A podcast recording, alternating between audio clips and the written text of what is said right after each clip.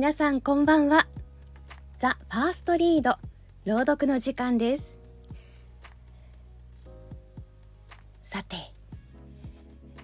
すっかりタイツのお供になっています。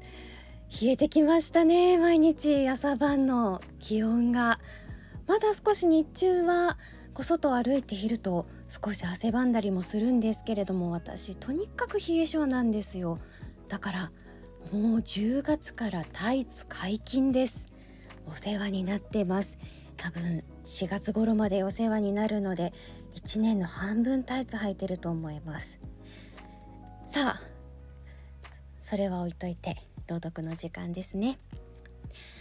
今日はですね久々に物語 .com の作品を読みたいと思います。私山崎かなが読みます。タイトルは隣の席の山崎さん。作者ペンネーム小野正知さんの作品です。ではお聞きください。あーなんだこの胸のモヤモヤした感じは。もう夜中の2時を過ぎてるっていうのに全然眠れない。私の方が悪いのか？いや違う。絶対に山崎さんの方が悪い。今日挑発してきたのは間違いなく山崎さんの方だ。最近やけに私の好きな宮田くんに積極的に話しかけていて今日は特にひどかった。だからつい挑発に乗ってしまった。今日の時点で宮田くんはまだ私の彼氏じゃない。だから山崎さんは私に気兼ねすることなく宮田くんに話しかけてもいい。でも宮田くんは99%私のことが好きだ。宮田くんとは緊張してほとんど喋ったことがないけれどでもあの両思い中の2人だけがわかる目と目が合うだけで感じる胸のときめき。今はお互い残り1%の勘違いかもが怖くてあと一歩踏み出せないでいるだけ。ずるいかもしれないけれど私は自分から告白できない待つタイプの女だ。宮田くんのことを好きになったのはちょうど1年前文化祭の時。一目惚れってやつで2年生になって同じクラスになった時は運命を感じられずにはいられなかった。きっと宮田くんも同じ気持ちだったと思う。でも現実は目と目があってときめき合うだけのプラトニックな関係性から一向に進展しない。宮田くんはとてもシャイな性格だ。2学期が始まってすぐ席替えがあった。宮田くんの隣の席にはなれなかったけど斜め後ろの席になれた。私は毎日いつ話しかけられてもいいように心の準備は整えていた。でも待つだけの私に恋の女神様はなかなか微笑みかけてくれない。そんな私たちのプラトニックな恋路を邪魔するように隣の席の山崎さんは前の席の宮田くんに毎日話しかけていた。私はまだこの席になってから一言も話せないでいるのにあー嫌な女。今日だって山崎さんの方が一方的に話しかけていただけで宮田くんはちょっと迷惑そうだったし私は何度も心の中で舌打ちをしていた。でも今日はちょっとだけ。ほんのちょっとだけ話が盛り上がっていたから嫉妬してしまった。私の中の小悪魔が邪魔してやれとささやいたのだ。それほど親しくない山崎さんに話しかける用事なんて思いつかない。でもやっぱり恋の神様は私に味方してくれた。山崎さんの椅子の下に消しゴムが落ちていた。それが山崎さんの消しゴムかどうかはどっちでもよかった。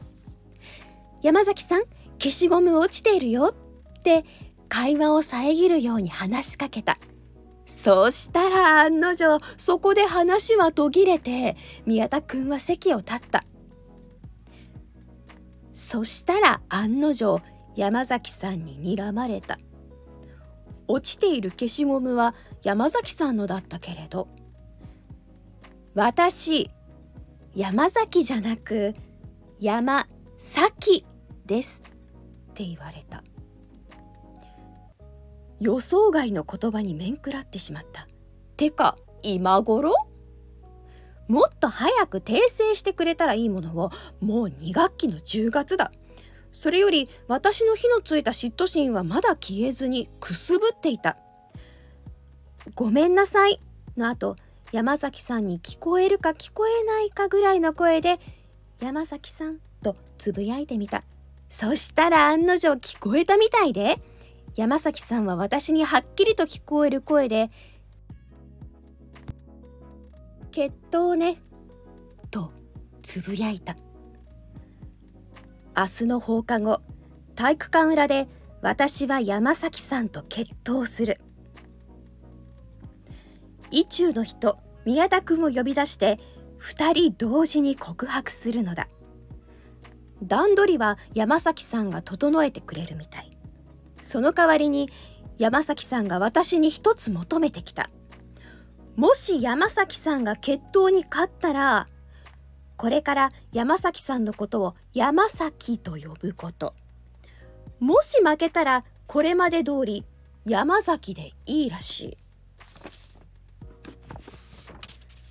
私からすれば山崎でも山崎でもどっちでもいいけれど。でも宮田くんは山崎って呼んでも何も言われないのになんで私だけ？てか先生もクラスの他の子たちも山崎と呼んでいる。山崎さんと一番仲がいい松田さんも山崎っちと呼んでいる。本当は山崎でいいんじゃないのか？絶対そうだ。私に喧嘩を売るための口実だったんだ。恋の告白の舞台に一人で上がるのが怖いから私を挑発して同じ舞台に引きずり上げたんだ。私はまんまとその挑発に乗ってしまったってわけだ。あーなんて嫌な女。でもなんで山崎さんは私が宮田くんを好きなことを知っているんだろう。共通の友達はいない。私は秘密主義者だから誰にも宮田くんを好きなことは言っていない。あでもそっか。わかった。単純なことだ。山崎さんも宮田くんのことがずっと好きで好きあれば宮田くんを垣間見ていた。そうすれば当然宮田くんがチラ見する視線の先には私がいる。恋のライバル発見。そういうことか。それなら理解できる。だったら決闘はやる前から決まっているって思うけれど。ああ1%の可能性ってやつね。受けて立ってあげる。恋のライバルちゃん。正直クラスメートだけれど山崎さんとは普段ほとんど話をしない。親しい友人グループも違う。山崎さんについて知っていることはうーんどんくさいということだけ。1学期始まってすぐの放課後駐輪場で今にも泣き出しそうな山崎さんを見かけた。聞けば自転車の鍵をなくしたという。私の自転車を貸してあげるから家にあるスペアキーを取ってきなよ。と言ったらスペアのキーもないという。仕方ないから学校から一番近い自転車屋まで一緒に運んであげたことがあった。あと体育祭の時クラス対抗リレーの時先頭でバトンを受けた山崎さんは走ってる途中にバトンを落とし拾おうとして転んで順位を大きく下げた。でも次に山崎さんからバトンを受けた私がごぼう抜きして結果1位を取れた。ああと食堂の券売機前でお金が足りないという状況が56回あった。その度に私が貸してあげた。どんどん出てくるじゃん。私はこんなに山崎さんの力になってあげたのに。それなのにこの仕打ちは何だろう。でも恋とそれは違うみたいなやつですか？あー嫌な女。まあいいですよ。山崎さん私と一緒に恋の舞台に立ってあげますよ。結果は見えていますけれどね。明日宮田くんは必ず私を選ぶ。そしたら毎朝宮田くんとイチャつきながら「おはよう山崎さん」って山崎の箇所を強調して言ってやるんだ。そう想像するとなんかすっきりした。あーもう寝よう。明日の放課後宮田くんずっと好きでした。私と付き合ってください。と1年越しの思いを伝えるんだ。正直最近恋の危機を感じることもあった。このまま何も進展がなく3年生になりクラス替えになったら自然消滅もありえるかもと思っていた。自分から告白するなんて正直昨日までの自分からは想像がつかない。生まれて初めての彼氏。早く放課後にならないかな。こんなに明日が待ち遠しいのは初めてだ。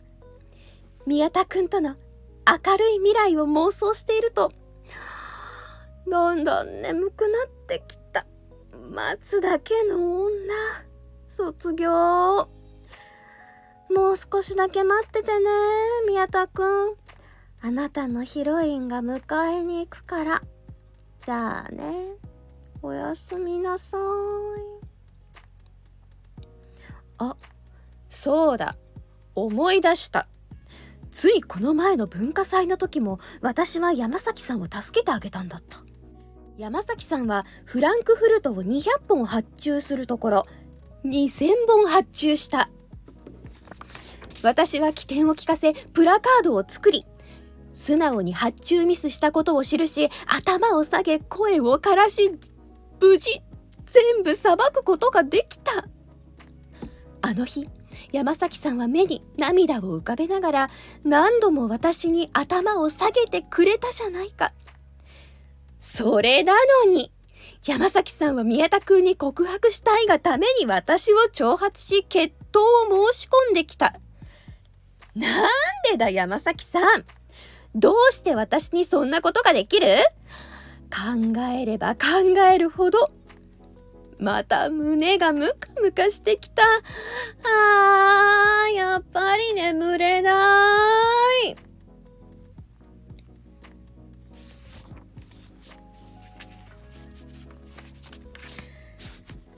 かがでしたでしょうか？私は山崎です。濁りません。でも必ず山崎さんって呼ばれることがあります。あと、まあ、ザキ山とか必ずこうニックネームの一つに上がりますよね。わかりますよ。山崎さん。皆さんどう思いますか？この山崎さんの挑発。なんか私はわかんないですよ。これはわかんないですけどね。なんかこれまでの恩返しになるんじゃないのかなとピュアな友達思いであることを祈って眠りたいと思います。それでは皆さん今日もお疲れ様でした。おやすみなさい。Thank you.